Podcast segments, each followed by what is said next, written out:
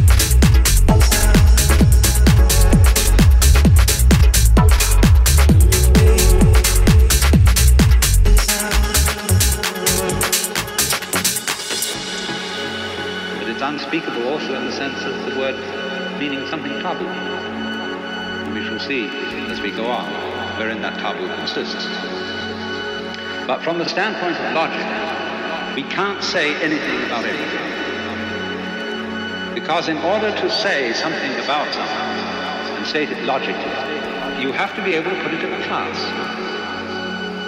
Now classes are intellectual boxes. Intellectual boxes. Intellectual boxes. Intellectual boxes. Intellectual boxes. Intellectual boxes. Intellectual boxes. Now classes are intellectual boxes.